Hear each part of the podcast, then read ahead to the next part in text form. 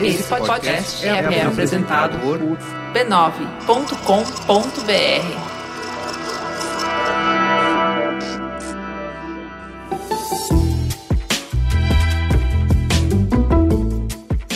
Mamileiros e mamiletes, bem-vindo ao último Mamilo de 2017. Eu sou a Cris Martins. Eu sou a Juva Lauer.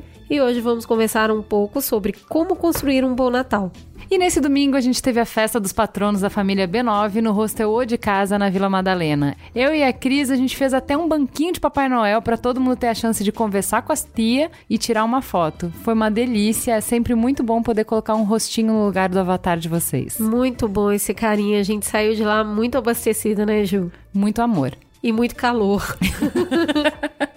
E para os novos patronos, fica aqui um aviso para ajudar a orientar aí como assinar para ajudar o Mamilos. A gente faz uma lista dos patronos todo dia 10. Então chega dia 10 do mês, a gente puxa o relatório tanto do Padrim quanto do Patreon. A gente confere todo mundo que teve a contribuição efetivada no último mês e aí a gente monta a lista da newsletter e envia o convite de Facebook. É muito importante reforçar que a newsletter vai para o e-mail que está cadastrado na ferramenta e a gente manda o convite de Facebook Facebook também com o e-mail da ferramenta. Se precisar ser um e-mail diferente para o Facebook, a gente consegue alterar, você pode avisar. O da ferramenta não dá, porque sai direto da ferramenta para o seu e-mail. Então, a gente está avisando isso para falar que a newsletter vai chegar. É que a gente precisa esperar a compensação do primeiro pagamento para poder puxar o relatório e aí enviar para vocês as newsletters. Pode segurar a ansiedade, ela está sendo feita com muito carinho e a gente envia para você já já. Gente, se você ainda não assinou, a newsletter está muito delicinha. Vai lá, assina, paga uma pipoca pra gente. Fala que te escuto. E no Fala que eu discuto, segue a gente no Twitter. Arroba mamilospod. A Ivanise disse: Mamilos sobre burnout é aquele momento em que você se vê na situação descrita e queria voltar no tempo para mudar tudo. O arroba de Buenos na Lagoa disse: Botei aqui o um mamilo sobre burnout para escutar com a minha mãe para ela entender melhor o que aconteceu comigo. E o bem amado estão os melhores, é, melhores arrobas. os melhores arrobas aqui. Ouvindo o mamilo sobre burnout, agora me lembro de uma situação que vivi anos atrás. Só a confirmação de que vivemos em uma sociedade que nos espreme até a última gota. A Jussiane Nogueira disse: O que foi esse programa sobre burnout? Quando acho que vocês não conseguiriam se superar, vem um tiro desses. Parabéns pelo excelente programa. Ah, era um abraço, não era um tiro. e a rainha do deserto disse: Muito obrigada por abordar o assunto, ouvindo pela segunda vez. Acho que as lideranças do ambiente de trabalho precisam se educar sobre inteligência emocional e principalmente que doenças não são frescura. O Alex Rockmaker disse: Recomendo o episódio e o podcast como um todo sobre o burnout aí do Mamilos Pod. Mesmo quem já conhecia e tive uma cadeira de psicologia no trabalho, agregou muito sobre como moldar um ambiente de trabalho produtivo e saudável.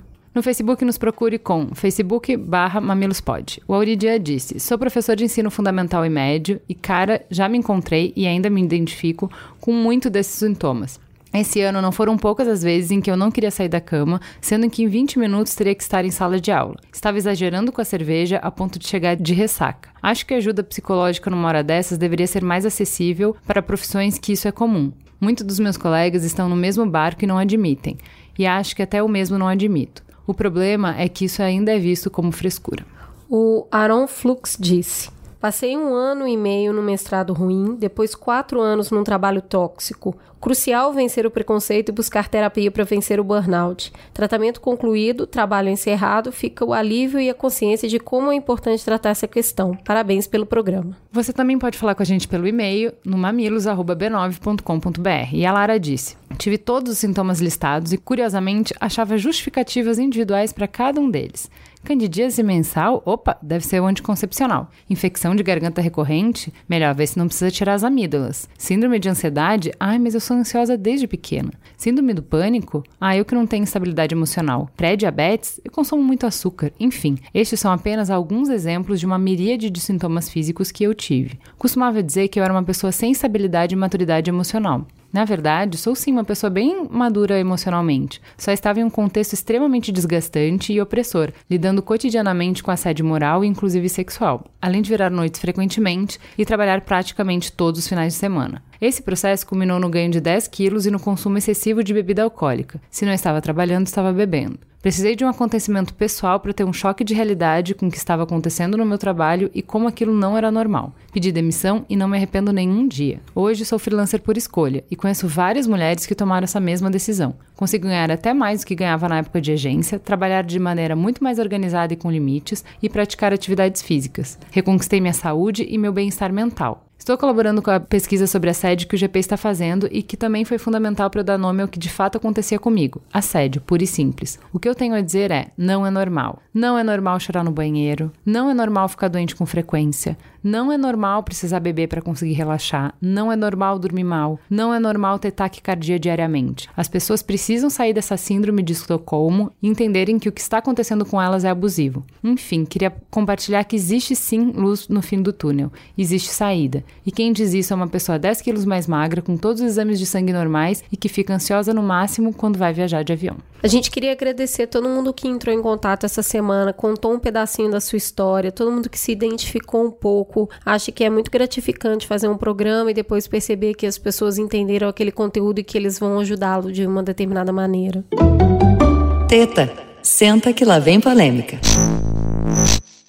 Quem a gente tem na mesa aqui hoje para conversar com a gente, para dar o tom da conversa, são dois convidados novos no Mamilos. Temos mesa hoje de novinhos. Vamos começar com a Marisa? Boa noite, Marisa. Por favor, se apresente para os nossos ouvintes. Quem é você na fila do pão? Olá, eu sou Marisa César. Sou Relações Públicas por formação, tenho várias especializações, mas acho que assim uma coisa super importante que hoje eu tenho é aquilo que eu me encontrei fazendo uma parte de voluntariado que hoje me complementa muito. Embora já tenha sido uma executiva da área de comunicação, hoje trabalho com a minha consultoria, eu acho que isso fez uma parte assim complementar e me dá muita gratidão hoje em dia. Muito bom. E temos também na mesa o Bruno Freitas. Bruno, por favor, se apresente para os nossos ouvintes. Olá, todo mundo. Sou Bruno Freitas. Eu empreendedor serial, amigo de muita gente, é, dono de palco de vez em quando.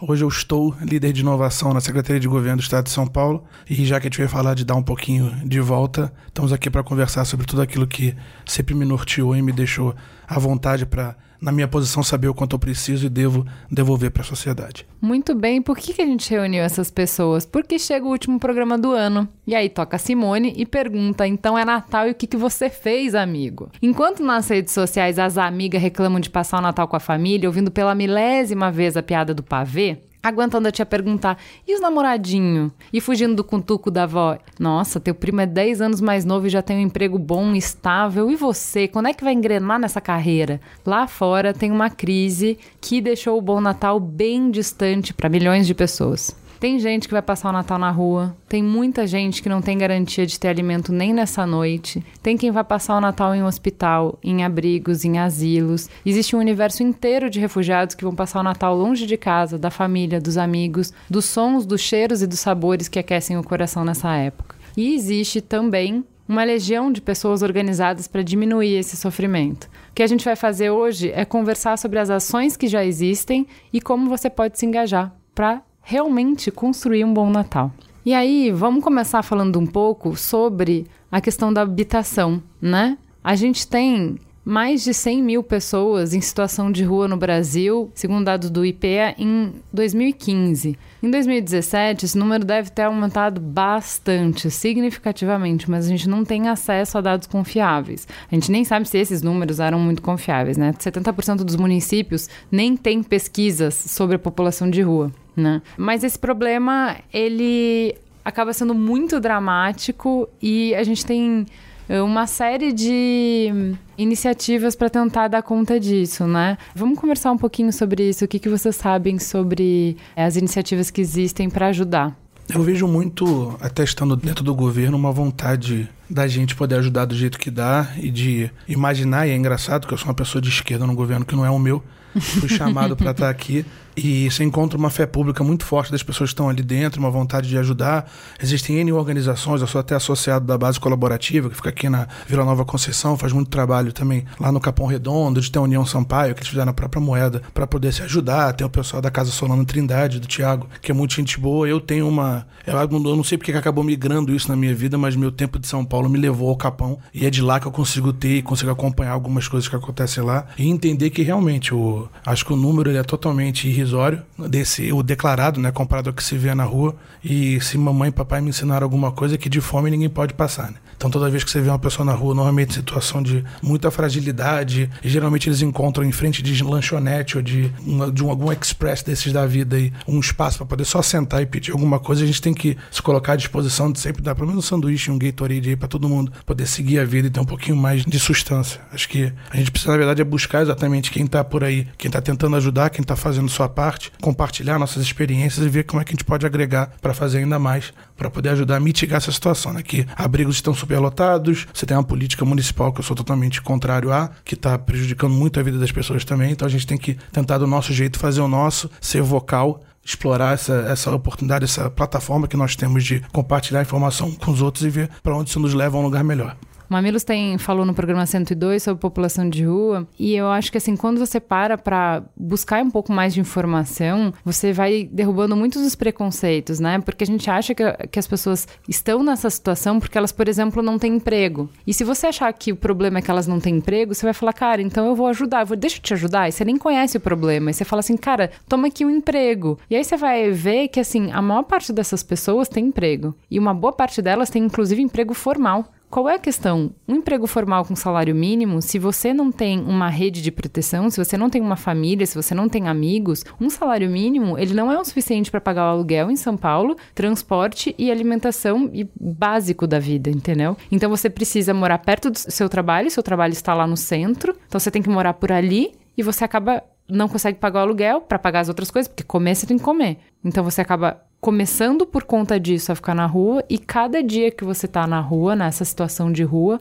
você tá cada vez mais exposto você tem uma situação de violência muito grande, eles sofrem muita violência, aumenta o risco de você consumir drogas, de consumir é, de uso abusivo de álcool, de violência psicológica mesmo, de deterioração psicológica. Então, a espiral ela é descendente a partir de cada dia que você fica em situação de rua. E não é dar o emprego que vai resolver, porque você vai dar o emprego e ele não vai ter condições de pagar uma moradia digna. Você então... vê que isso acontece muito no Rio de Janeiro, ali do lado da Candelária, onde tem a distribuição dos jornais. Se você chega lá 4, 5 horas da manhã, você tem aglomeração de pessoas que fazem a distribuição dos jornais. E são pessoas que até têm casa, mas moram tão longe que o, o dispêndio de tempo que você tem só de, só de deslocamento deles e o custo não vale a pena. Então eles ganham dinheiro, eles ficam a semana inteira morando em situação de rua, são trabalhadores, têm sua carteira assinada, mas é que negócio, sabe? O salário mínimo ele é, ele é a mínima subsistência, né? Ele não te dá nenhuma, ele não te dá nenhum conforto, não te permite muito mais do que isso, do que esse meio de sobreviver. Então são pessoas que ficam, às vezes, em situação de rua, ao relento, né? Simplesmente para distribuir jornal e depois tem que voltar para casa e passam, na verdade, só o final de semana em casa porque não tem capacidade, inclusive financeira financeira de se locomover para poder trabalhar. É vergonhoso. É, então e... é isso, que não é o mínimo, né? Porque o mínimo é pelo menos você ter um teto em cima da sua cabeça, exato, entendeu? Exato. E muitas vezes também tem o caso de que é um provedor só para a família e a família tem quatro pessoas, então ele acaba carregando a família inteira para viver debaixo de um viaduto em situação precária, diante de toda essa vulnerabilidade que você comentou, e não tem uma, uma fórmula para conseguir solucionar. E ao mesmo tempo você também vê casos que muitas vezes é, eles estão em comunidades, né? E chega um determinado momento ele não consegue pagar o que eles chamam de, não sei se a palavra certa é barraco, e ele por conta disso ele decide sair e leva a família junto. E aí todo mundo fica nessa situação vulnerável. É, então assim, a gente vai ouvir agora um coach da Paula que vai contar um pouco pra gente do trabalho do teto, que justamente, assim, é diferente porque aqui a gente não está falando dessas pessoas. O teto não vai resolver o problema das pessoas que estão em situação vulnerável. Ele vai ajudar as comunidades a se organizarem, mas são pessoas que já têm alguma estrutura básica, já estão inseridas numa comunidade, já fazem parte de um contexto, elas já têm. Então, assim, o teto fortalece comunidades e o teto vai construir casas dentro daquela comunidade. Ele não consegue atingir as pessoas que estão em situação de rua. Vamos escutar um pouquinho. Olá, eu sou a Paula Lira, tenho 27 anos, sou jornalista e fotógrafa e vou falar um pouquinho sobre a minha experiência dentro da ONG Teto, que é uma ONG que surgiu no Chile, hoje está em toda a América Latina e em alguns estados do Brasil. Eu descobri o trabalho da ONG há muitos anos atrás, eu estava na faculdade e eu sempre tive muita vontade de participar de uma construção que é uma das ações mais conhecidas do Teto, apesar de hoje a gente falar que o Teto não é só casa, tem todo um super trabalho dentro das comunidades. Eu queria muito participar, só que eu tinha às vezes problema de data ou as inscrições acabavam muito rápido porque o pessoal de São Paulo era muito rápido para participar disso. Em 2015 surgiu a possibilidade de ser comunicadora voluntária. E aí eu comecei a atuar, eu atuei até 2016 como fotógrafa voluntária e acompanhei mais ou menos sete ações entre construção, pintura, visita, coleta, encontros na sede. Foi super especial, assim. É muito difícil descrever a experiência que é a gente construir, que a gente fala, né? Ou tá dentro de uma construção. Porque eu, como comunicadora, eu acabei trabalhando junto com o staff, que é a produção, então eu acompanhava tanto os voluntários como a produção, né? Mas a gente seguia os líderes, que eram os voluntários, e conhecia um pouquinho de cada universo, de cada terreno, né? Desde as dificuldades de engenharia, de, digamos assim, né? De como construir, até a história de cada família, a história de cada casa, né? Então era muito mais do que levantar paredes, era conhecer um pouquinho de cada universo, né? Cada micro-universo dentro daquela comunidade e dentro da cidade de São Paulo, né? A primeira construção que eu acompanhei foi em março de 2015, na comunidade Grilo, na cidade de Tiradentes. Acho que a primeira é sempre um bom exemplo porque é impossível esquecer a sensação, assim. Então, quando eu me dei conta, eu tava num ônibus no meio de 100 pessoas que eu nunca tinha visto na vida. A gente tava a poucos metros da entrada da comunidade, né? Na cidade de Tiradentes. É meio surreal, assim, mas em um final de semana aqueles 100 voluntários, mais o staff e mais as famílias envolvidas, a gente vira uma grande família, assim. E você esquece um pouco, na verdade você esquece muito, né, de todos os problemas que você tem quando você chega num, num trabalho como esse e vê o, a atuação coletiva né, de pessoas que a grande maioria ali nunca se viu, está se conhecendo pela primeira vez, está trabalhando em conjunto com o objetivo de construir uma casa, mesmo que seja emergencial para uma família, né? A gente olha e acha que é muito pouco, né? Que é muito pouco que a gente está fazendo por aquelas pessoas. Mas quando a casa está pronta, é incrível o quanto o que pra gente parece muito pequeno e muito simples para aquelas pessoas é, é algo assim grandioso. Mas é isso, acho que cada comunidade é um universo, cada ação é uma chance de ser melhor, de olhar por aquele universo com mais maturidade e trazer todas essas experiências para nossa vida diária, né? E não deixar esse sentimento de coletividade, de solidariedade e de amor genuíno morrer. Eu acho uma coisa que é muito legal é o seguinte: a gente tem uma sequência de programas falando sobre trabalho, sobre assédio, sobre burnout, sobre falta de significado. E isso é muito legal, assim, porque às vezes o significado não vai estar no seu trabalho, entendeu? Às vezes o trabalho é o que vai pagar o boleto, entendeu? E às vezes o significado você vai encontrar num propósito que está fora ali do trabalho, entendeu? Na conexão humana, em você se sentir útil, em você se sentir que você fez bem sabe? Assim, quantos de nós, de repente, essa sensação de dever cumprido, de no final de um dia extenuante, você olhar uma coisa que você se orgulha, que você fala, cara, valeu a pena o esforço, valeu a pena eu estar tá cansado. Quantos de nós está distante disso no dia a dia, entendeu? E aí o quanto você ajudou, o quanto você foi ajudado, se confunde muito ali, né? Eu acho muito interessante ela falar que no final de uma semana que eles estão ali construindo aquela casa, eles são a família, as pessoas que criaram, que construíram a casa casa, porque é óbvio que existe um estresse, né, de fazer o trabalho em si, mas é muito recompensante porque o propósito é muito maior. Você está fazendo aquilo junto com aquelas pessoas, então a briga ou o desentendimento tem que ser resolvido muito rápido, até porque eles fazem isso num prazo muito pequeno, mas o fato de estar tá entregando aquilo para um propósito maior, vai ter uma família que vai morar ali. Então, assim, qualquer problema fica um pouco mais fácil de resolver, né? Eu acredito que no, no, voluntariado, quando a gente faz essas ações, o ego acaba tendo que ficar de lado. Então, é essa questão aí de num prazo tão curto, a gente realmente a gente fica tão interligado, porque o final, o resultado é tão gratificante que você entende que aquilo que você está fazendo, você pode até ter algum momento de deslize, alguma coisa que não foi de acordo com o que você gostaria, mas assim, o resultado final é tão positivo que isso é inútil. Vamos passar então para um outro, te dou um dado, que esse ano a gente voltou a figurar no mapa da fome. Né? Infelizmente. Né? Fala um pouquinho pra gente sobre isso.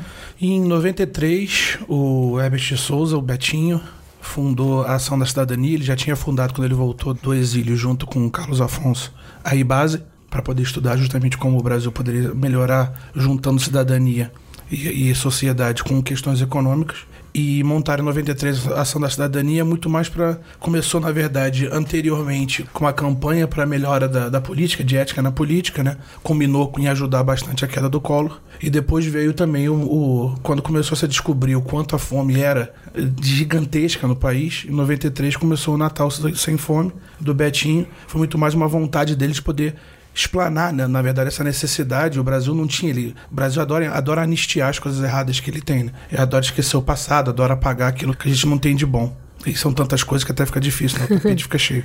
Com isso foi se desenvolvendo essa campanha, alimentou para lá de 15 ou 16 milhões de pessoas nesses últimos anos. E em 2006 ela se tornou não necessária, que é uma coisa que eu fiquei muito amigo do Kiko Afonso tem alguns anos. Hoje ele é diretor executivo da Ação da Cidadania. Daniel de Souza, que é filho do Betinho, é diretor do conselho. E eu fiquei muito amigo deles, muito próximo. E eles me falaram que em 2006 era muito isso, né? O Brasil tinha saído, o Brasil não passava mais fome. Então, como uma ONG criada para combater a fome, olha que interessante que, e como é, digamos, a visão de toda e qualquer ONG, né? Ela precisa se extinguir, né? A ONG, a ONG não necessariamente precisa uhum. se perpetuar, né? Sim, ela é feita... O sucesso é a ONG acabar. Né? Exato, ela é feita para não ser mais necessária, é. né? Então, nos últimos anos, foi justamente uma repaginação da, da ação da cidadania, entendendo o quanto que ela, com tantos comitês em 17 estados do país, conseguia continuar ajudando essa questão de cidadania, mas o Brasil estava num caminho diferente, estava num caminho de olhar a fome como política pública, né? Tanto é que a campanha do Betinho virou Fome Zero, que virou o Bolsa Família, e o Bolsa Família do alto dos seus 84 reais em média para as famílias brasileiras estava conseguindo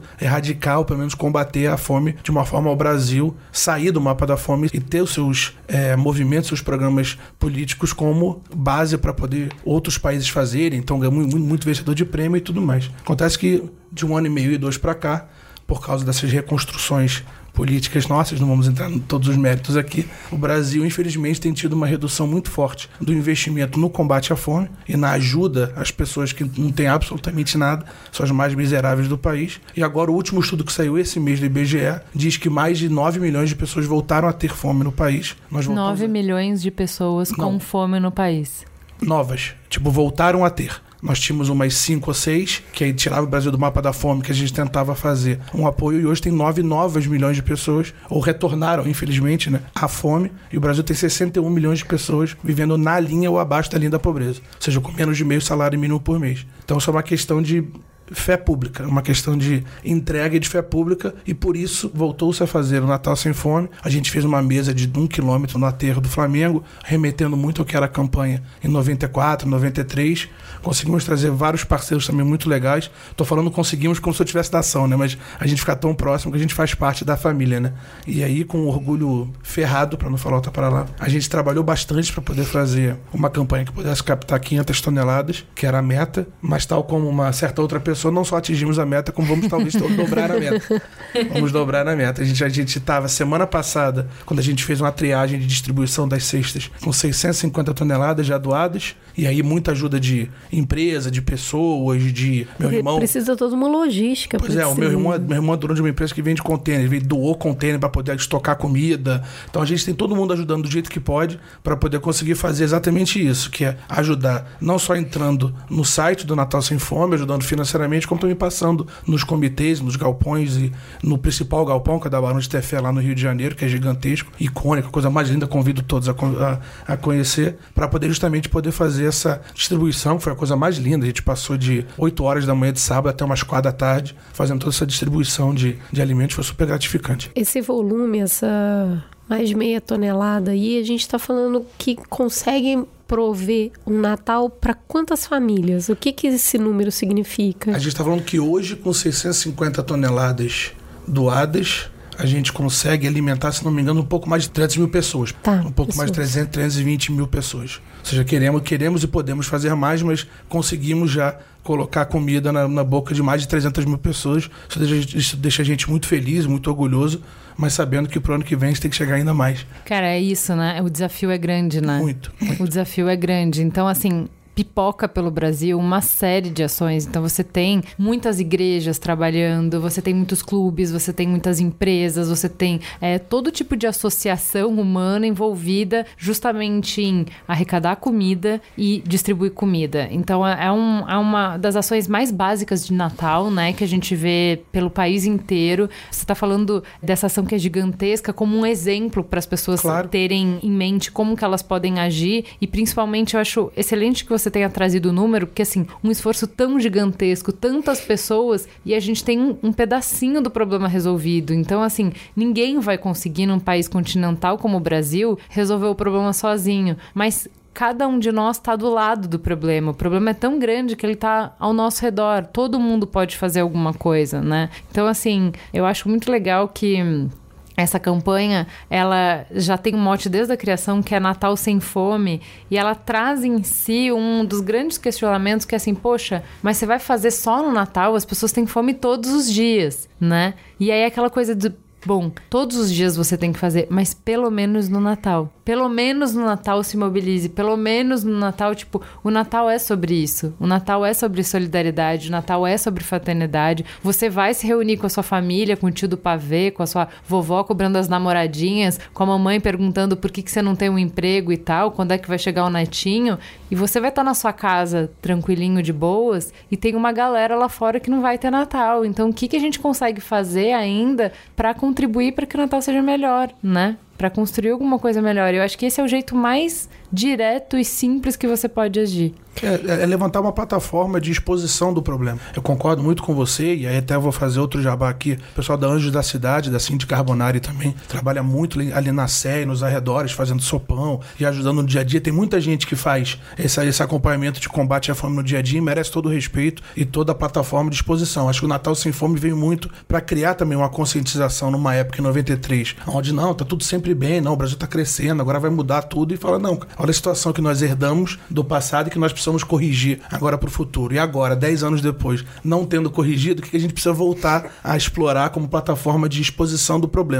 Concordo muito contigo, não é um problema que vai se resolver no Natal, mas no Natal, com essa questão de comunhão e de, e de pertencimento de um espaço de troca, a gente pode também trocar o nosso tempo, nosso dinheiro, nosso esforço para dar comida a quem não tem. É, é muito bom, assim, que você falando, sua fala, você já mostra diferentes formas de ajudar. Né? Então, ah, eu posso doar dinheiro, eu posso doar o que eu produzo. Então, ah, eu tenho embalagem, eu tenho Exatamente. é, comida, eu tenho. Carro para fazer transporte. Eu, eu tenho a minha mão. Ah, olha, eu não tenho nada disso, mas eu tenho meus braços. É isso que eu posso ajudar. Eu tenho o meu tempo. Então, todo mundo tem alguma coisa para trazer, né? E assim, a gente vai passar, a gente tem falado sobre isso, um ano muito difícil ano que vem em função de das eleições. A gente está esgarçando o tecido social a mais não poder. Então, que a gente se encontre nessas ações, isso é muito positivo para o futuro do Brasil, independente do que vem pela frente. É muito positivo que a gente esteja lado a lado carregando cestas, distribuindo cestas, focando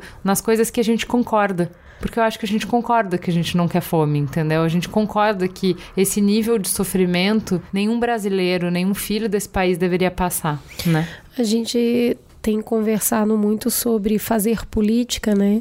Tivemos um aprendizado muito forte com assuntos que a gente levantou ao longo desse semestre sobre o que, que é fazer essa tal política. Então, a gente está reforçando nesse programa sobre essa política descentralizada. Trabalhar numa ação Natal Sem Fome, trabalhar numa ação teto é fazer política. A política ela não acontece em Brasília. Lá a gente tem uma política oficial, representativa. Essa descentralização é a sociedade civil se organizando para cuidar da própria sociedade civil. Isso acontece em todos os lugares do mundo, mas no Brasil igual ao nosso, com tanta desigualdade, essas organizações e essas pessoas se juntarem para fazer tem um significado muito forte, porque muita gente precisa. Me toca muito falar de Natal sem fome porque a comida é o mais básico que a gente pode falar, sabe? Antes da comida não tem nada. Você pode viver sem várias coisas, sem se alimentar, não. E a fome, ela bate todos os dias nessas pessoas. E no Natal a gente tem a fome na barriga e no coração, porque é aquela percepção de que você não tem nada mesmo.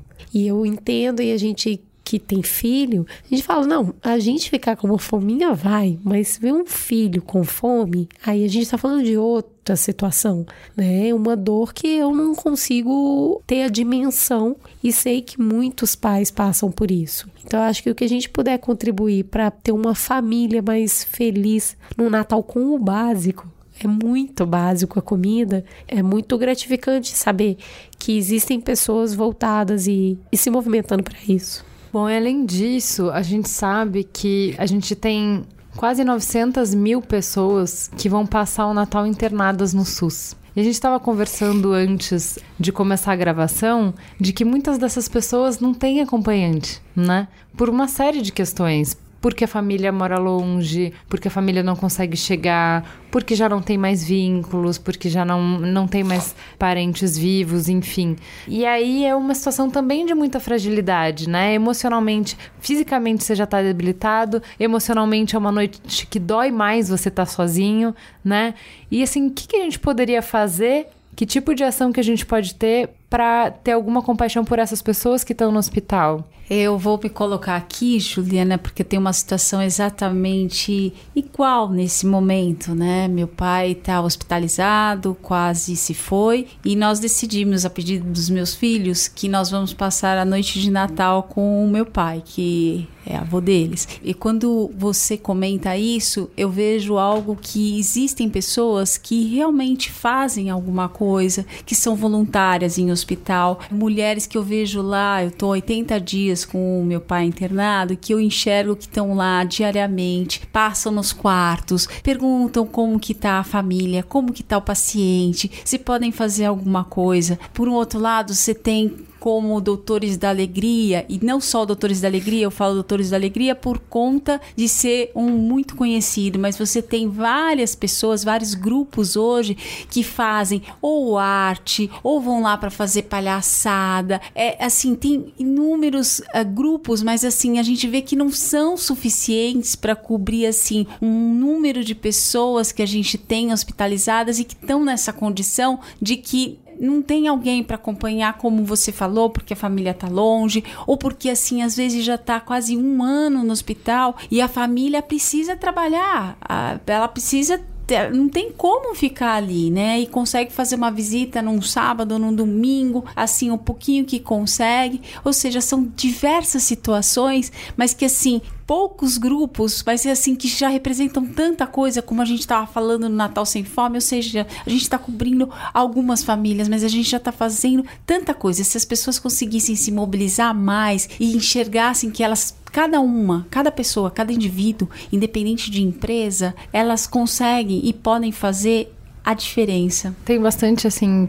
capelão de hospital que vai, que conversa, que leva uma palavra de conforto, né? Então, de novo, as instituições religiosas têm um papel super importante nisso. Eles têm grupos dentro da igreja. Então, eu sei que a minha tia-avó super velhinha, faz um trabalho em hospitais assim há anos, mas tipo mais de 40 anos, que ela vai toda semana no hospital para fazer uma oração com as pessoas, para passar no quarto, para conversar, para perguntar como que tá e tal. Então assim, coisas simples que você pode fazer e que podem fazer toda a diferença para quem tá lá, né? E as próprias equipes de hospital, né? Eu acho muito bonito isso, como as pessoas que trabalham acabam se mobilizando, se entra no hospital essa época do ano, tem uma árvorezinha na mesinha lá de alguma recepção, entendeu? Tem um frufruzinho. E essas pessoas estão trabalhando, mas elas também têm toda essa consciência de que elas são os indivíduos saudáveis ali que podem fornecer algum conforto para aquelas pessoas. É como se fosse um trabalho duplo, né? Você está sendo um profissional de saúde naquela noite e você está sendo a família daquela pessoa também naquela noite. Então, 20 e tantos anos atrás, né, no colégio, eu fazia excursões para hospitais do câncer infantis e não sei o que lá para poder fazer cantorias. Então, ah, sei batucar, sei tocar um violão, sei cantar um pouquinho e a gente fazia esse passeio. Só levanto isso porque a minha filhada hoje com 19 já na faculdade, eu não lembro dela ter sido instigada em nenhum momento no colégio a fazer isso. E eu queria também entender o que, que mudou nesses últimos 20 anos. Também perdeu-se esse papel do colégio de informar e formar a cidadania das pessoas, inclusive as, as expondo né, a esse tipo de situação. Porque eu lembro que isso foi determinante meu papel, até como cidadão, falar, nossa, tão pouco que a gente faz. Acho que não teve uma pessoa que não chorava, né? Nós, eles, todo mundo uhum. junto cantando ali. E era uma cantoria, gente. Era você passar duas, três horas num espaço que as pessoas tão carentes precisavam só de um, de um toque, de uma música, de alguma coisa para alegrar o dia delas. Eu acho que tem um ponto super importante que você levantou, que é um tema recorrente nosso também, a educação, que com a sociedade violenta que a gente tem cada vez mais, muito assustadora. Fora o individualismo, que já é uma questão de metrópole e também uma questão de é, individualidade. Eu acho que isso realmente se perdeu muito ao longo do caminho. Fazer ações para os outros, melhorar um pouco a vida dos outros, não é uma exclusividade das pessoas de classe alta ou de classe C. Nas periferias, nas casas mais humildes, a gente vê uma divisão muito forte. Quando a gente fala comunidade, né, das pessoas periféricas, não é um jeito de falar. Né? As pessoas moram juntas porque as casas são tão unidas que se eu faço uma carne aqui, a sua casa inteira vai cheirar essa carne. Então, assim, essas pessoas elas estão unidas pela questão geográfica ali que acontece a comunidade, mas existe uma divisão muito grande, um compartilhamento muito grande, inclusive nas escolas públicas. Eu nasci na periferia de Belo Horizonte e eu nunca esqueci isso, que a escola estadual, eu estudei em escola estadual e municipal e o restante da merenda escolar sempre era doada para a comunidade. E época de Natal, a escola já não funciona mais mas ela abria próximo para fazer uma refeição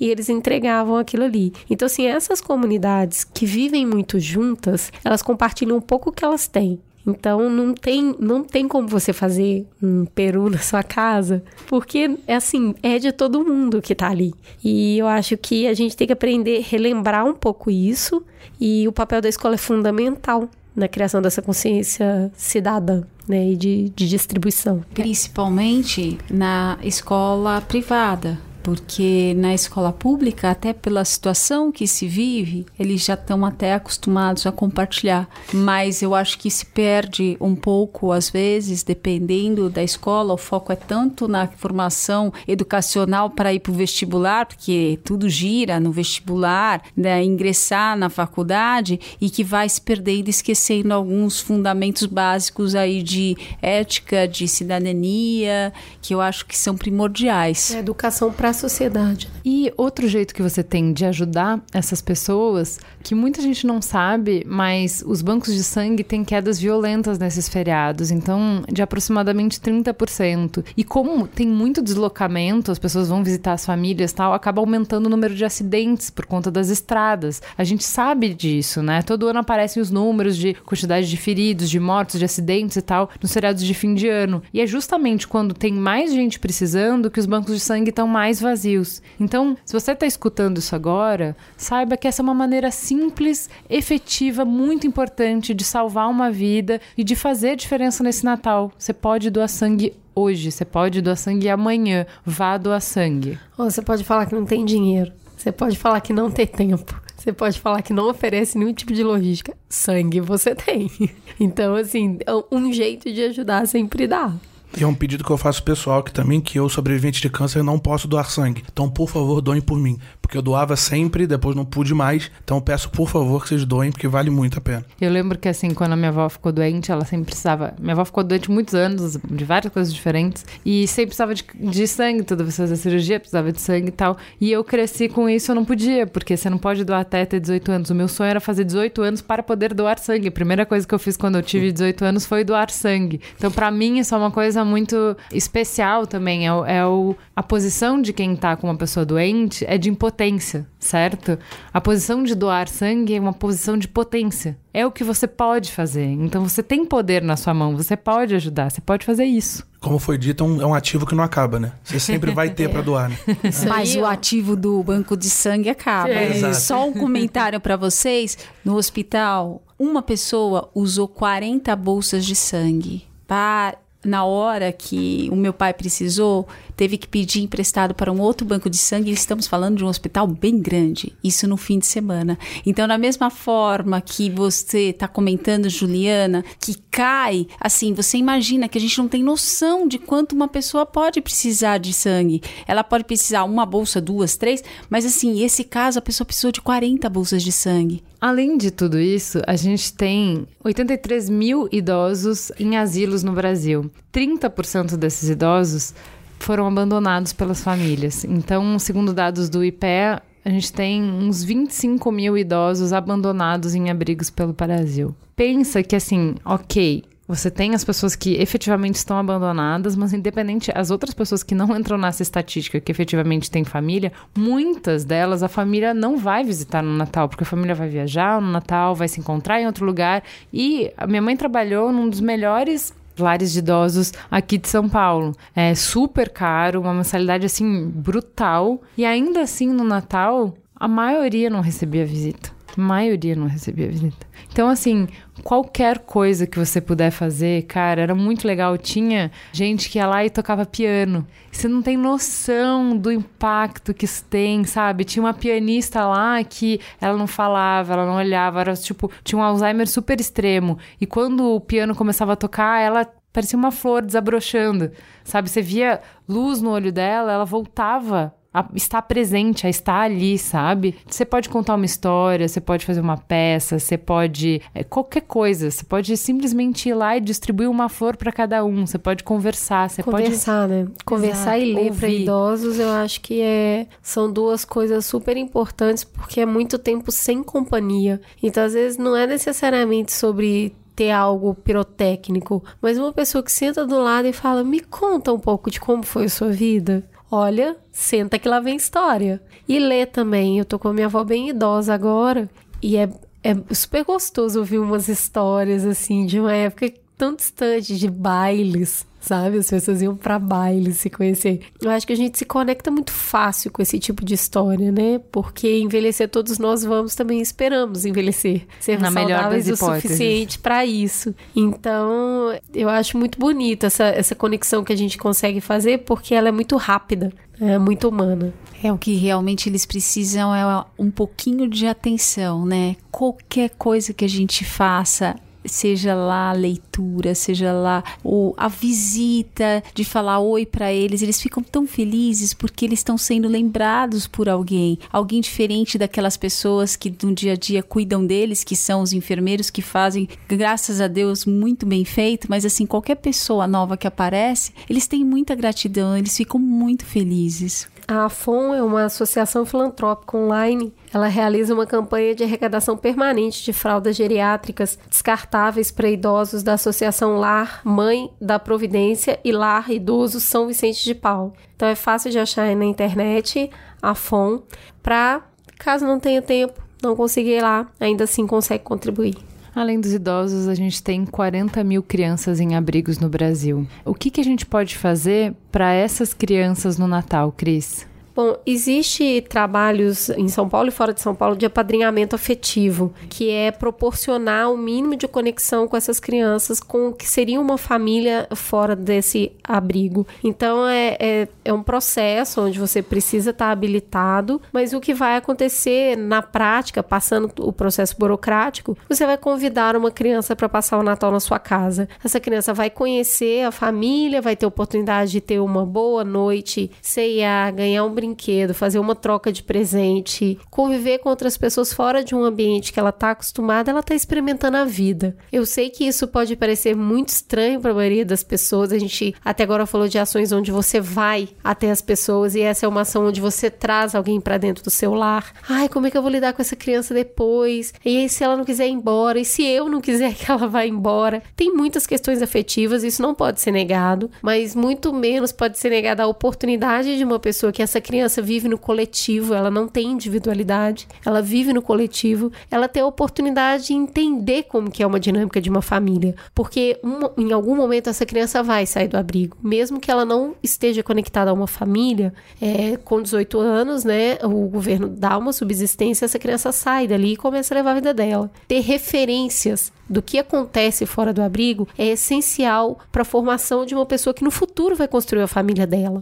Então é uma oportunidade, uma oportunidade que talvez possa se perpetuar numa amizade, num apadrinhamento afetivo ao longo do tempo. A gente não está falando aqui sobre adoção, não é adoção. Tá? Adoção é outra coisa, é formar uma família. Mas o apadrinhamento é uma forma de ajudar essa criança a criar referências de mundo. E essa é uma oportunidade singular de referência de mundo, que é o que é o Natal quando se tem uma família. Como que faz para padrinhar, Cris? Bom, em qualquer localidade onde você estiver próximo, você pode procurar o abrigo mais próximo. Você vai levar uma série de documentos, provavelmente vai passar por alguma questão ali de entrevista. E aí, estando tudo certo, você pode apadrinhar uma criança e fazer atividades com ela, como leva para passear, ajuda nas tarefas da escola, levar no médico, no dentista. É uma questão complexa em abrigo, porque coletividade. Então, assim, marca o dentista, vai uns quatro, cinco juntos. É difícil para uma assistente dar a atenção necessária para cada uma dessas crianças no momento do atendimento. Realizar brincadeiras em dia de visita, levar, se desejar, levar essa pessoa para passar um dia na sua casa, na sua residência, conhecer a sua realidade igual você está conhecendo a dela, né? Então é uma troca. Então, é, quem pode apadrinhar precisa ter essa disponibilidade de tempo e de afetividade, tem que ter mais de 21 anos. Na verdade, você tem que respeitar também uma diferença de 16 anos entre você e a pessoa que você está apadrinhando. Tem algumas reuniões e oficinas de grupo técnico, apresentar a documentação que é exigida, consentir a visita técnica na sua residência e respeitar as regras e normas colocadas pelo responsável do abrigo sobre como proceder. Tem horários e tudo mais, mas é uma oportunidade muito singular. É muito interessante isso. Instituto Amigo de Lucas no Rio Grande do Sul, o Quintal da Ana no Rio de Janeiro, Projeto Apadrinhar no Rio de Janeiro, Projeto Recriar no Paraná, Educriança em São Paulo, Apadrinhamento Afetivo em Paulínia, em São Paulo, Projeto Aconchego no Distrito Federal, o Núcleo de Apadrinhamento Estrela Guia em Pernambuco, o Programa de Apadrinhamento em Sergipe, Programa Anjo da Guarda em Goiás, o Centro de Voluntariado de Apoio ao Menor em Minas Gerais e o Projeto Padrinhos no Mato Grosso. Então, a gente, quando falamos sobre isso no programa de adoção, muita gente ficou interessada, né? Então, é legal a gente voltar com isso justamente nessa data, né? Porque acende uma luzinha e aí, com um monte de coisa que a gente tem que fazer, as milhares de coisas a gente se perde e acaba não efetivando aquele interesse que surgiu, né? Então, assim, procure, tem vários estados do Brasil que tem disponíveis. Entra no site, dá uma olhada, é só perguntar pro seu amigo Google. Você vai encontrar, passa pelo processo e faz isso que vai fazer muita diferença. Eu não tinha ideia que esse programa ia bater em tantos lugares da minha própria vida. Minha mãe é adotada e a minha afilhada, que é minha meia-irmã, também é adotada. Então, eu posso falar por experiência própria o quão importante é esse movimento de se doar e se colocar à disposição também desses abrigos, para poder, quem sabe, isso ter um vínculo maior ou não, mas pelo menos você se colocar à disposição de alguém que não tem ninguém. Eu acho importante focar nisso, é ajudar a pessoa a ter referência de mundo. Ela tem muito pouca referência, porque ela convive num lugar muito do coletivo. Então, ajudar as pessoas a formar esse olhar, você está formando um cidadão mais saudável também. Olá, tudo bem? Meu nome é Mariana e sou voluntária da ONG Amamos. A Amamos é uma casa de acolhimento, antigamente chamávamos de orfanato, que trabalha com o objetivo de amparar e acolher crianças em situação de risco, vítimas de abuso, de maus tratos e abandono familiar. As crianças acolhidas pela nossa instituição geralmente vêm de famílias desestruturadas, dependentes químicos, presidiários, e são encaminhadas para nós pela Vara da Infância e Juventude de Osasco, em São Paulo.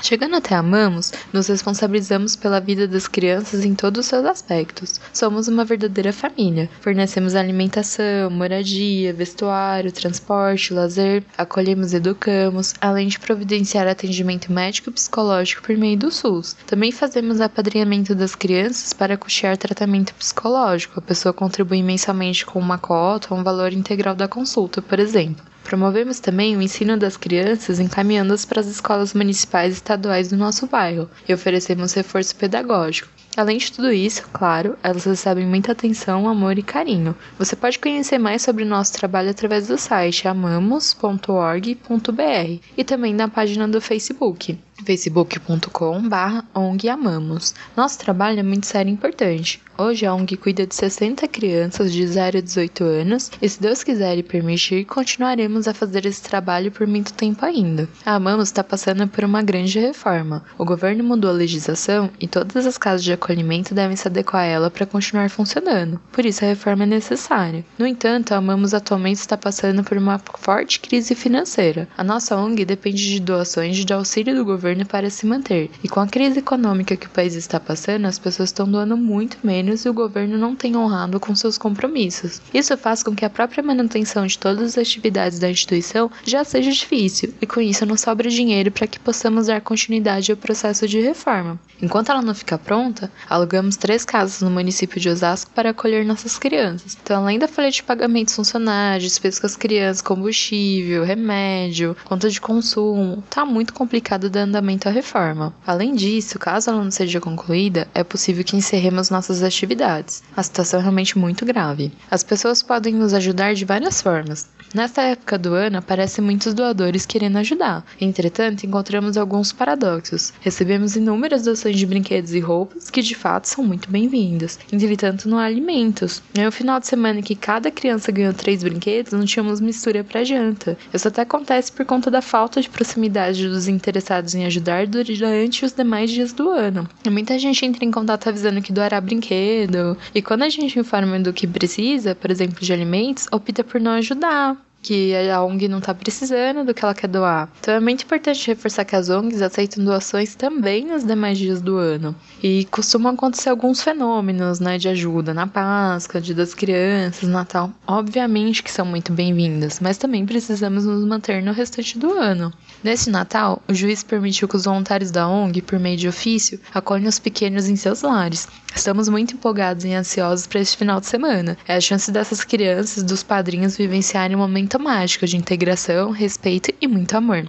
Para que possamos continuar com esse trabalho, precisamos de ajuda. Que o verdadeiro espírito do Natal possa estar presente não apenas nessa data, mas sim todos os dias do ano novo que se inicia. Amamos quem sonha com a gente, e mais ainda, quem realiza. Para 2018, que as ONGs tenham visibilidade e a devida importância por prestarem tanto serviço às comunidades, muitas vezes envolvidos por voluntários, e que as mídias possam abrir a cada dia novas oportunidades de divulgação e sejam parceiras dessas causas tão nobres. Uma coisa que ninguém pensa é muito difícil as pessoas pensarem, é que o Natal é a época em que acontece 70% dos casos de abandonos de animais de estimação. É surreal esse número, né? Eu fiquei bem assustada com isso. 70%, o que quer dizer que o Natal é a época de maior trabalho para os protetores de animais. Imagina você pegar um bichinho que cresceu na sua casa, que sempre foi protegido por você, que você deu comida, que você deu carinho, que você deu abrigo e simplesmente colocar ele indefeso na rua, porque você tem planos melhores. A gente vai ouvir a Lê do projeto Salvacão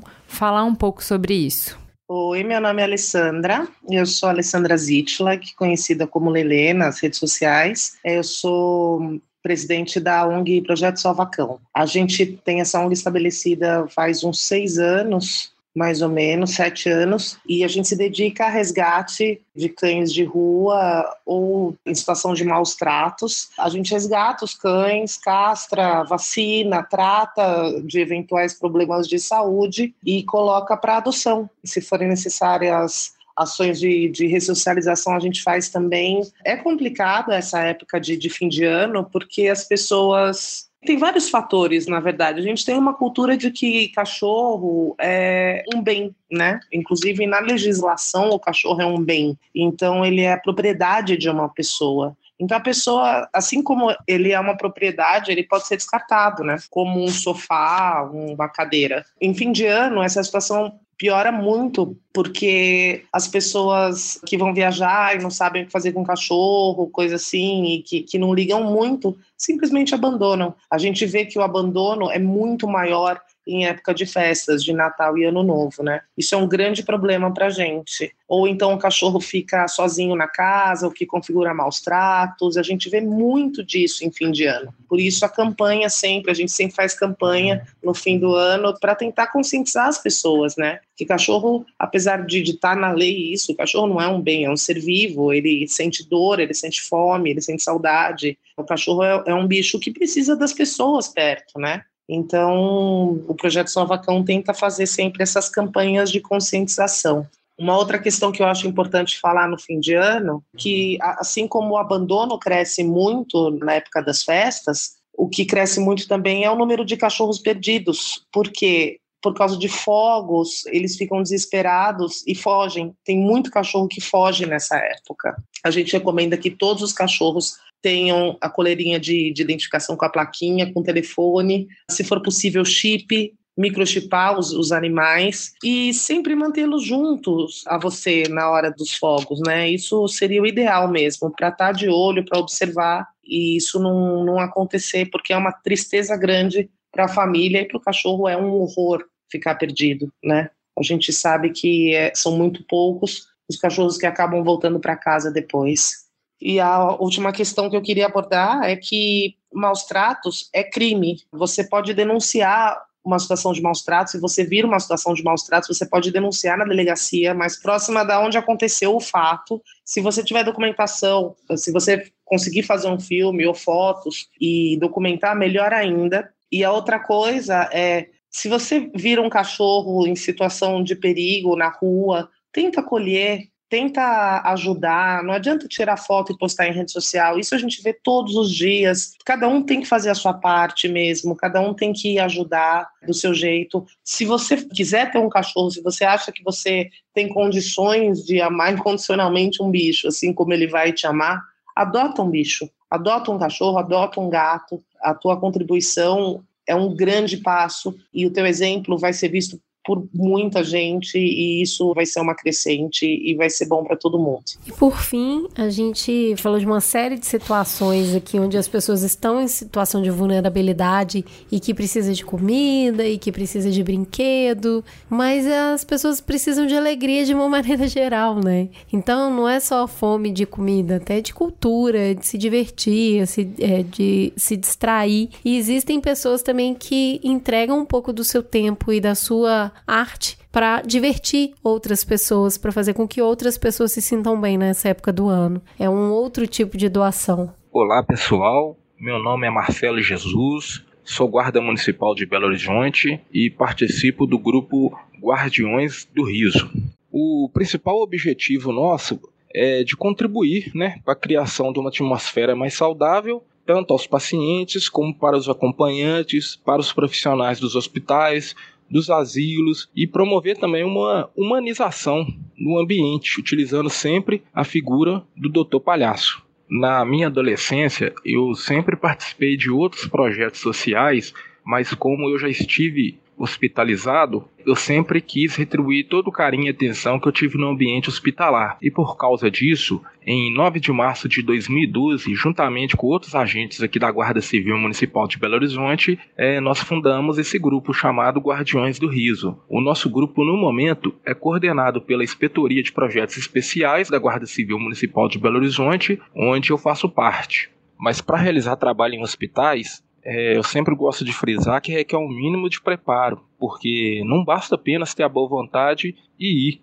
O ambiente hospitalar, ele tem várias regras que a gente tem que levar em conta. Então, como um parceiro do hospital, nós temos como missão, assim, cumprir as regras impostas, e colaborar ao máximo para que nossa presença não cause nenhum dano à rotina dos hospitais. Para que as atividades aconteçam de maneira satisfatória, buscamos sempre nos capacitar. Então, frequentemente, oferecemos aos nossos voluntários treinamentos com profissionais da área da saúde, buscando sempre contribuir de maneira positiva sobre as questões dos cuidados que devemos ter no ambiente hospitalar, além de muitas vezes realizarmos treinamentos com atores profissionais que atuam como palhaço no hospital. Todo voluntário tem que passar por um, uma etapa de treinamento e posteriormente de acompanhamento por pessoas experientes dentro do ambiente hospitalar.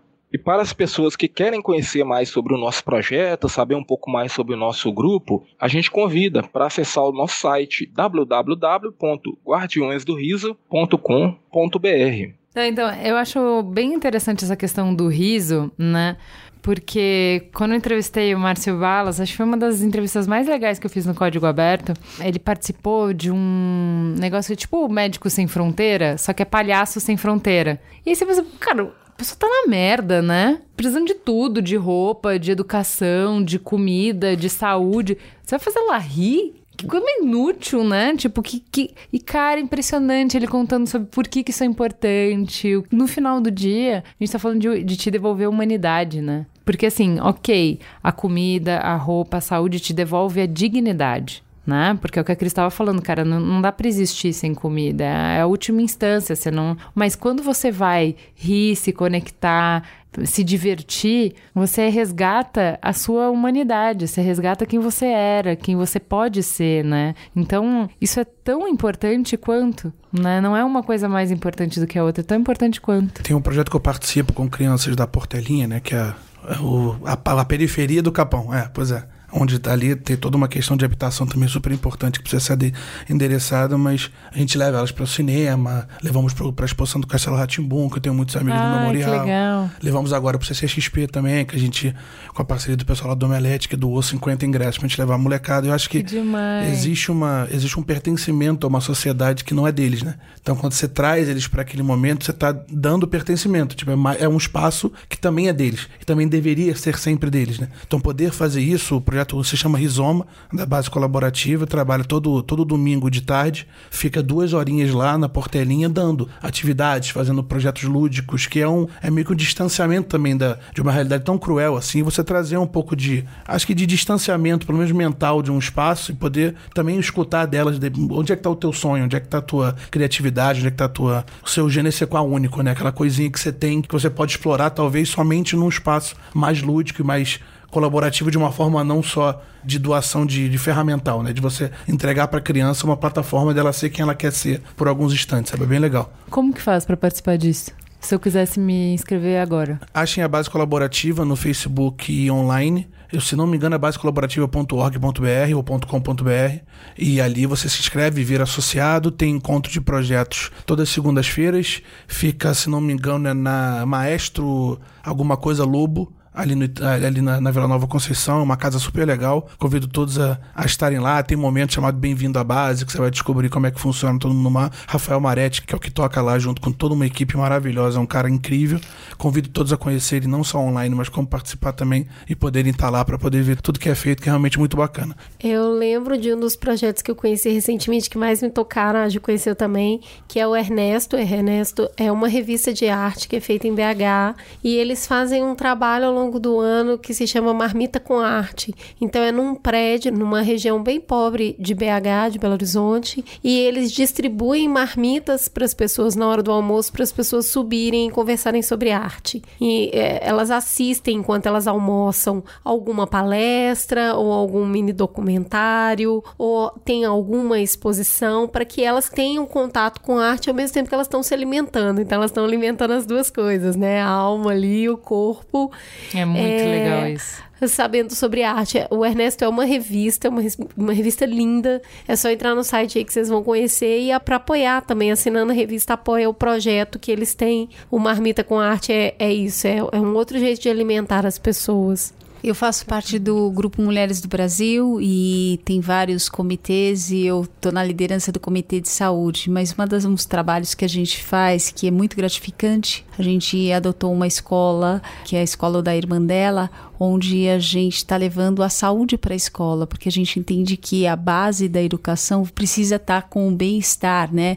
Espiritual, mental, físico e o, o bem-estar completo da criança. E foi muito interessante que uma das ações a gente fez uma triagem oftalmológica. E nós tivemos duas crianças, uma com 10 anos e uma com 11 anos, onde uma tinha 5 graus e meio e a outra 6 graus e meio. A hora que nós colocamos o óculos nesta criança, a gente viu ela olhando no espelho era a primeira vez que, na realidade, ela estava olhando no espelho. Ela foi diagnosticada como déficit de atenção porque ela não conseguia prestar atenção na aula. Agora, como uma criança pode prestar atenção na aula ela tá se ela não nada. enxerga, né? E assim, esse trabalho nós estamos já há dois anos e tem uma série de ações, desde triagem fonoaudiológica, trabalho de construção, principalmente os adolescentes, com palestras de orientação, orientação sexual, orientação na questão de drogas, a importância da família. E a gente vê, assim, um crescimento muito importante na comunidade principalmente, tanto na questão da família quanto no resultado dessas crianças no índice do IDEB, que é onde mede a questão das notas das crianças. Muito gratificante. Então, assim, são trabalhos que a gente está fazendo. Eu dei um exemplo, mas que eu acho que é muito interessante, de novo, a questão de como a gente pode se dedicar. Claro, dá uma, é uma super dedicação, porque isso vai o ano inteiro, mas, assim, são várias coisas que a gente pode fazer. Tem várias ONGs atuando aí, seja uma forma artística, seja uma, uma forma de trazer é, lazer para as crianças, seja na forma de construção de educação e que eu acho que a gente pode estar tá contribuindo. É legal que a gente fale um pouquinho sobre como é importante essas estruturas formais para montar o projeto para que as pessoas possam simplesmente aderir e se engajar né? Então a gente está falando, tem muita igreja com projeto, tem muita ONG com projeto, tem muita empresa com projeto, então acho que empresa a gente até não deu exemplo aqui, mas eu sei que, por exemplo, a Porto Seguro é uma empresa sensacional para isso, que sempre organiza várias ações e que convida os funcionários a participarem é, de ações o ano inteiro. Então eles são super engajados lá no centro, eles fazem uma série de ações lá. Eu trabalhei na na Gerdau e eles têm uma plataforma de voluntariado super forte. Super forte. Então, tudo que o funcionário investir em tempo, em dinheiro, a empresa vai lá e investe também. Então, assim, tem uma questão de que a gente nem sabe, né? Muitas vezes a gente não sabe de. A gente pode direcionar uma parte do imposto de renda para ações diretas, projetos que é, atuam com criança e adolescente. 6% é, do valor do imposto de renda que você paga, você pode doar. Só que daí você pensa assim, nossa, 6%, eu não sei como fazer, eu não sei como o contador fazer e tal. Por isso que essas coisas ficam muito mais fáceis quando tem alguém organizando. Então a Gerdau vai lá e ela já, já tem todo. Já, já tem o projeto, ela já adianta esse valor, ela já ela já administra tudo isso, você, não, você, só precisa aderir e ela já organiza os funcionários para, bom, então a gente vai juntar o dinheiro de todo mundo, que você pensa, putz, o meu 6%, o que, que ele vai fazer? Ela já junta o dinheiro de todo mundo, todo mundo escolhe onde vai botar o dinheiro, ela indica que, bom, então tudo bem, a gente não vai botar só o dinheiro, vocês precisam estar lá. Então, quem que vai fazer trabalho voluntário nesses lugares? Então, os funcionários têm uma relação a uma comunidade. Geralmente, é, os projetos apoiados são do lado das fábricas, são do lado das é, lojas. Então, os funcionários têm uma relação, eles vão lá, eles ajudam, eles põem a mão na massa, eles veem aquelas crianças, eles acompanham aquelas crianças. Então, cara, assim, e, é e independente disso, campanha do agasalho, qualquer coisa, a Gerdau sempre tem plataforma de voluntariado lá, é super forte. Então, assim, tem a igreja, tem os clubes que fazem, tem os Rotaries que fazem, tem as ONGs que fazem. E você é... também pode ser um embaixador de uma ação dentro da sua própria empresa, né? Você Exatamente. pode ser a pessoa que chega para a empresa e oferece um projeto e que vai ajudar a engajar outros, outros colaboradores ali naquela causa. É importante assim, você ao seu redor tem alguém fazendo alguma coisa, tem algum jeito muito fácil de você encontrar a maneira de você se sentir útil, de você pertencer a alguma coisa, de você ver o resultado da sua ação fazendo a diferença na vida de alguém. Procure, olha ao redor, a gente deu algumas sugestões aqui, mas é claro que a gente não esgotou a questão. A gente recebeu durante essa semana, quando a gente falou que ia falar sobre isso, cara, dezenas de relatos, de links, de trabalhos muito legais. Não dá para falar tudo no ar. A gente só quis trazer uma pincelada de algumas coisas para inspirar vocês, porque assim, nossa, eu não aguentaria ir em um hospital, eu acho muito triste. Nossa, eu não aguentaria ir num asilo porque eu acho muito triste.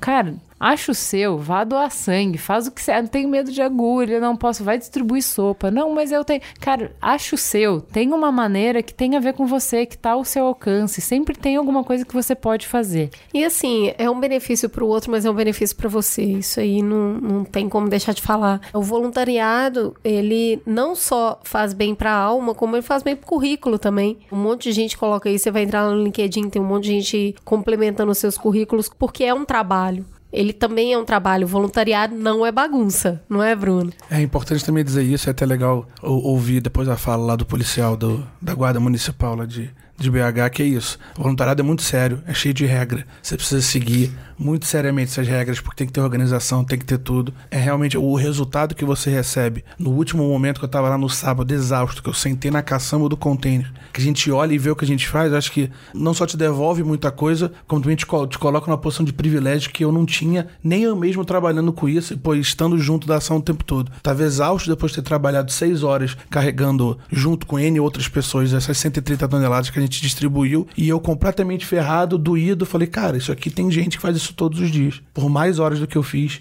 e ganha meio salário mínimo no final do mês. Tá bom, tá doendo, tá. Tá bom, foi exaustivo, foi, mas é uma, é, é uma entrega tão pequena dentro daquilo que, para quem a gente de repente está doando esse, esse alimento, que na hora que você até se coloca na, na, posição de privilégio que você tem, você, você, fala, puxa, vale muito a pena. E toda a regra é bem-vinda e toda a estrutura é bem-vinda, que o resultado é melhor mensurado em cima disso também. Mas, como tudo, tem dois lados todo esse trabalho humanitário aí feito especificamente, inclusive no Natal, ele pode ter também um quê de crítica e um quê de reflexão muito forte. E aí o Ter trouxe pra gente essa pequena pincelada de crônica aí sobre as ações de Natal. Olá, mamileiros e mamiletes, aqui é Ricardo Terto. Estou aqui em clima de Natal, como vocês. E o Natal, Natal sempre muda um pouquinho, mas tem coisas que a gente pode contar. Por exemplo, a solidariedade compulsória. Nossa tradicional solidariedade compulsória. Você vai no supermercado e o supermercado quer sua solidariedade. A farmácia quer sua solidariedade. A firma também quer sua solidariedade. Os atores de novela também querem sua solidariedade, embora eventualmente eles posicionem contra ações assistencialistas, é bom lembrar. Eu sei, o país é pobre, ações pontuais são sempre bem-vindas, mas é intrigante pensar em como esse tipo de ação dentro de um calendário pode ter mais a ver com o travesseiro do doador do que com a necessidade do carente. Sabe, essa facilidade de colocar suas doações numa caixa, que promete reverter aquilo para alguma instituição que a gente não sabe nem o nome, essa solidariedade asséptica, que é totalmente diferente de quando alguém vem te pedir um lanche ali na cara. Esse tipo de solidariedade que você não precisa nem ir à comunidade, não precisa nem olhar nos olhos da pessoa. Você consegue ser solidário e ao mesmo tempo manter a distância segura da miséria que ajuda a invisibilizar o resto do ano. Todos podemos contar com a solidariedade do brasileiro no inverno, no Dia das Crianças, no Natal. Mas eu me pergunto, por que não um calendário maior? Por que não um que dure assim 365 dias pelo menos? Por que não apoiar ações e propostas que visem a mudança estrutural? Estrutural. Eu acho que é porque quando pensamos em algo estrutural, tiramos o nosso ego do caminho, o nosso protagonismo do foco, e aí não é mais sobre a gente. E aí isso pode ser frustrante. Eu acho o seguinte: para mim esse Papai Noel precisa aumentar o expediente, apoiar leis e iniciativas que modifiquem a engrenagem, que possam dar suporte contínuo, sim, e que ajudem, inclusive, a acabar com a romantização da solidariedade. A gente precisa entender que comida, roupas, remédios, água, atenção, a gente não precisa de um cartaz para nos lembrar que é preciso. É isso. Um abraço e um Natal mamileiro a todos. Farol aceso. Vamos farol aceso então? Cris, o que, que você indica? Eu assisti uma série Netflix essa semana chamada Dark. Eu fiquei apaixonada com a série. Porque eu sou uma pessoa. Eu gosto de ficção científica, mas precisa ter um. Precisa ter um algo mais ali para eu poder embarcar na história. E Dark é uma série alemã. Ou seja, você não vai entender nenhuma palavra. Parece que as pessoas estão falando de trás para frente. É bem louco. E é tudo legal. Os atores são muito bons, os personagens são ótimos, a fotografia é muito boa. É uma cidade do interior onde tem uma usina. É tipo Stranger Things para adultos, sabe? É bem isso. Adoro Stranger Things. Tudo bem, só que aí você cresceu, ficou adulto e assistiu Dark, entendeu? Boa. Não é bem isso? Então, é uma cidade do interior da Alemanha onde tem uma usina e de repente é, uma criança some. Coisas estranhas acontecem. Uma criança some e 33 anos depois outra criança some. E aí começa com um quê de thriller policial e você fica um tempo esperando ser um thriller policial até que aquilo começa a ganhar umas nuances de terror e ficção científica. E é bem legal, é muito bem construído o roteiro, muito bem amarrado. A Alemanha está de parabéns, ficou muito boa essa série. Eu tô bem apaixonada pelo personagem principal. Gente, assistam Dark e conversem comigo. Vamos, vamos descobrir o que aconteceu naquele mundo invertido. E você, Marisa, o que, que indica? Bom, eu vou indicar duas coisas. Uma é o livro Do Silêncio para Fora. Foi produzida por meninas do Brasil, meninas que são da classe média alta, mas que tiveram oportunidade de conviver com as meninas de Paraisópolis e aí elas constroem um livro falando o que é ser menina no Brasil independente de ter uma classe social mais alta ou mais baixa, que todas são iguais. E a essência do livro é muito interessante. Foi lançado recentemente, não sei se já está sendo vendido, mas pode ser adquirido. Contatem o site do Grupo Mulheres do Brasil, que vocês vão poder ter informação. E outro é um site Chama Acesa, que foi lançado por Jamile Coelho. Ela teve câncer já três vezes e ela tem um trabalho voluntariado muito interessante, onde as pessoas contatam ela e ela dá um, um apoio para essas pessoas que estão enfrentando a doença. Então eu recomendo. E você, Bruno? Eu vou começar com pelo menos uma dica de livro que já me, estão me dando agora no Natal, e já que a gente está falando de Natal e de presente, que é o Sapiens, do professor Yuval Harari, que, e também o, o subsequente dele, que é o Homo Deus, que eu felizmente vou conseguir ganhar os dois e vou destrinchar agora nesse até o Réveillon. Bom apetite. Pois é, me, falam, me falaram tão bem, tão bem. Foi publicado em 2014, né? Mó vergonha não ter lido até agora, mas vamos lá. Vamos recuperar o tempo A gente perdido. também leu esse ano, tá tudo certo. Então, beleza. E aí, já que estamos falando também de voluntariado, de doação, é, gostaria, por favor, de recomendar o Quicante da Casa Solano Trindade, do grande amigo Tiago Vinícius, para fazer o primeiro coworking da quebrada, que é como ele auto, se auto-intitula dentro ali da casa. Eles têm um Quicante, o link acho que tá aqui. Olha aí, dá tempo de fazer alguma coisa. Temos 15 dias hoje, de repente 14 dias amanhã, né? Para poder botar esse resto da meta deles aí, que tem um, tá faltando mais ou menos metade. Então, por favor, conto com o apoio de todos. E para terminar, já que falamos tanto do Betinho e da Ação da Cidadania, www.natalsemfome.org.br. Vale a pena dizer que até o dia 31 de dezembro, a Mastercard está fazendo um programa que você entra lá, cadastra, e a cada real que você gasta, a Mastercard casa um real também. Então, por favor, vamos continuar contribuindo aí, para quem sabe a gente fazer mil toneladas aí nesse ano e ajudar muita gente. Muito bem. E você, Juliano, o que tem pra indicar? Gente, finalmente eu vi Star Wars. Assim, quase uns cinco dias depois de lançado, meu marido já tava nerd até frio já, tava né, o corpo. desesperado. E teve muita polêmica esse Star Wars, né? Muito chororô, muito drama, muita gente que falou, meu Deus. E assim, olha, eu, do alto da minha ignorância, curti demais, me diverti demais, gente do céu. E eu acho que, assim, para quem é, é de publicidade, acho que é um filme que mostra muito claramente o problema do desequilíbrio de uma dupla de criação, né? Porque quando o DA é muito bom, mas o redator é só médio, fica difícil, né, gente? O redator, assim, bonzinho, ele entrega o job, sabe? Mas não brilha, não tem aquele título incrível, entendeu? Não tem um diálogo memorável, mas também não erra, não. Tá tudo bem, eu acho que o roteirinho tá bom, na, bem na média do Star Wars, assim. Agora, o DA brilhou, viu? O filme bonito, deu muito material pro fandom pirar em cima, como tem referência. Eu fiquei o filme inteiro. Uau, nossa, que legal isso, que legal. Assim, tanta coisa que eu amei, tanta coisa que eu queria o bichinho, sabe? Tanta coisa que eu queria uma série só daquilo. Então, assim, enfim, eu achei muito divertido. Não foi um filme que me emocionou como o, pri o primeiro dessa nova leva aí. O Chorei. O, o primeiro 5.1. Sete, gente. É, eu, Sete. é, eu me perco toda nessas contas, mas realmente o 7, ele me. Pô, eu chorei demais quando entrou o Han Solo, me arrepiei, enfim, foi todo um lance muito mais emotivo pra mim o 7. Esse já não foi tanto, mas. Cara, pra mim a história não tem nenhum defeito é, aparente, assim, muito grave e tal. Não é, não é muito ruim o roteiro, gente. Ele não é brilhante, ele só não é muito ruim. É, pra mim é Acho isso. que Eu, eu vou gostei. assistir esse. Eu me diverti esse demais. pra ser o primeiro. Ah, tem muita gente dizendo que é o melhor de todos, hein? Várias críticas falando que é o melhor Eu de nunca todos. assisti, tá? Pra quem Veja Rogue tá One ano chegando a-. Pra quem tá Sua primeira chegando agora, o Mamilo sustenta uma aura que é a Cris Bartz nunca assistiu nenhum Star Wars.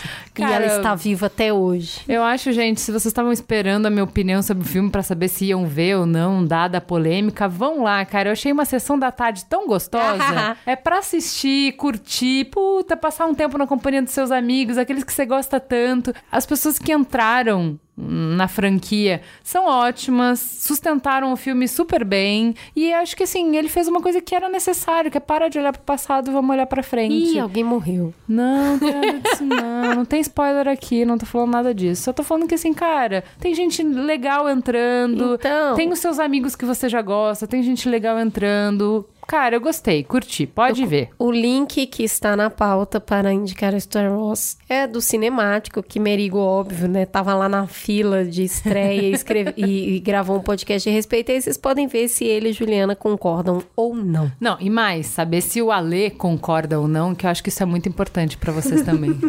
Temos um programa? Temos um programa. Fica gostosa a sensação de mais um Mamilos no ar. Obrigada, gente. Um bom Natal. Feliz Natal.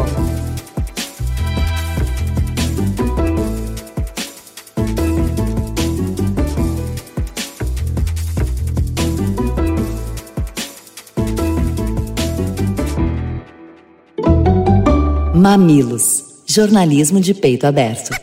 O Mamilos é o resultado do trabalho colaborativo de uma equipe apaixonada. Edição Caio Corraine, redes sociais Guilherme Iano e equipe, apoio à pauta Jaqueline Costa e grande elenco, transcrição dos programas Lu Machado e Mamiland.